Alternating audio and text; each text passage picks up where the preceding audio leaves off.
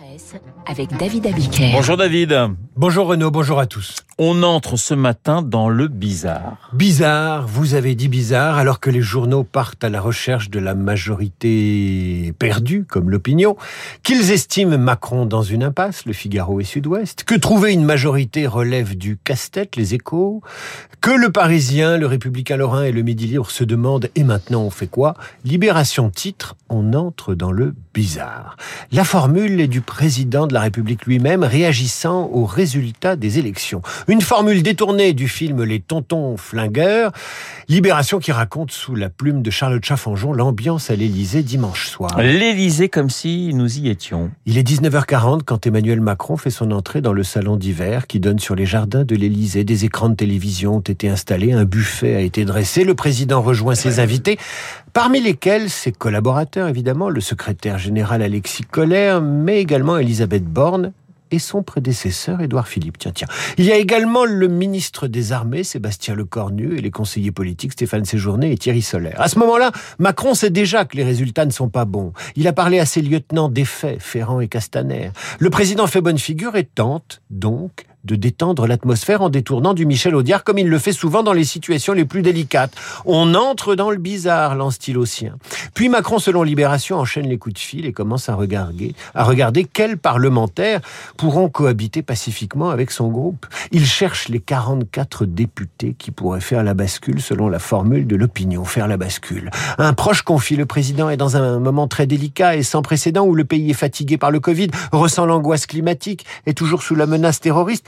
Et puis il y a le précédent, Gilets jaunes. Les Gilets jaunes, il en est à nouveau question d'ailleurs à la une du Figaro. Jérôme Jaffray, spécialiste de l'opinion, propose une analyse originale du scrutin de dimanche. Il y a une dimension sociale prononcée dans ce scrutin, explique le politologue au Figaro.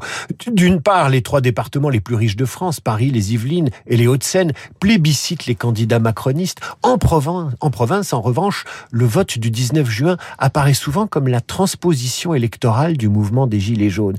Écoutez bien ce que dit Jaffray. Le Rassemblement national perce dans les départements de la France périphérique. L'Eure, le Loiret, la Marne, l'Aube, la Haute-Marne. Et pour ce qui est de la NUPES, on note que 30% des électeurs du Rassemblement national au premier tour ont voté pour la NUPES au second dans le cas d'un duel contre un candidat macroniste.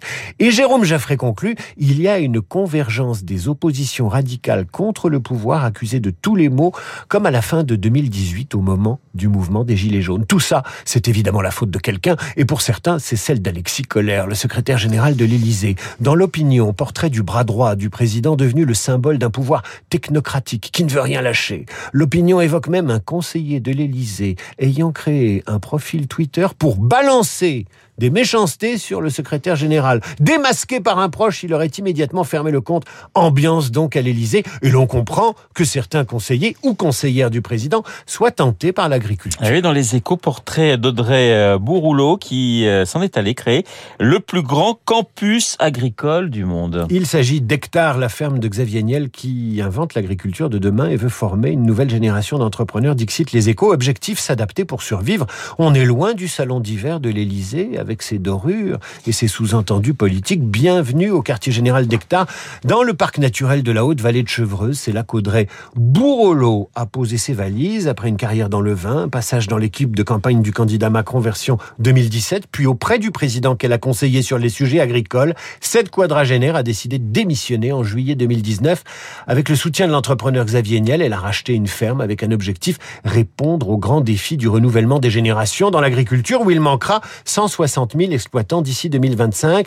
C'est à lire dans les échos. Et dans la croix, et dans un papier sur radioclassique.fr de Philippe Gau, une affaire déclenchée par deux syndicats d'enseignants qui alertent sur une atteinte terrible à la laïcité. La FSU et le SNUPP dénoncent un concert d'élèves de CM2 dans l'enceinte du sanctuaire marial de Lourdes. Les deux syndicalistes ciblent un concert organisé le 11 juillet prochain à Lourdes. Pourront y participer des élèves de CM1 et de CM2 issus du public ou du privé. Le concert qui se tient dans le cadre d'un festival régional non religieux sera dirigé par Ricardo Muti. Le festival a pour directeur musical le pianiste David Frey. Il a notamment pour objectif d'accueillir 20% de personnes handicapées dans son public.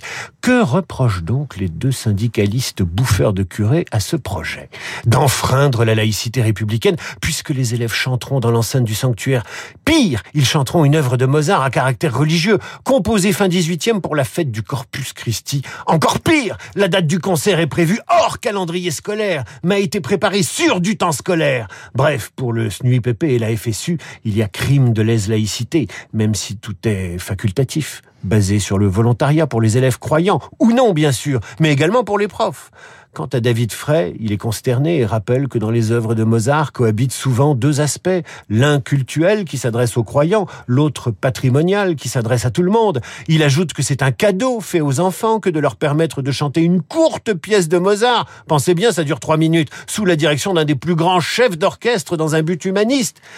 Tout cela semble avoir échappé totalement aux deux syndicalistes qu'on fit d'idéologie. Et il a raison Emmanuel Macron quand il cite Audiard. La France est entrée dans le bizarre et elle n'est pas prête d'en sortir. Merci David. Ben, on va peut-être offrir le, les œuvres complètes de Mozart aux deux syndicalistes. Hein Qu'est-ce que vous en pensez? Eh ben, écoutez, hein, voilà, on va, on va, on va, on va soumettre euh, cette idée finalement, la musique, euh, pour euh, sauver les syndicats, en tout cas ces deux syndicalistes. Dans un instant, nous allons retrouver Guillaume Durand et un duo de choc, je vous le disais, Cécile Cornudet des Échos, Alexis Brézet du Figaro. Mon petit doigt me dit qu'on va parler.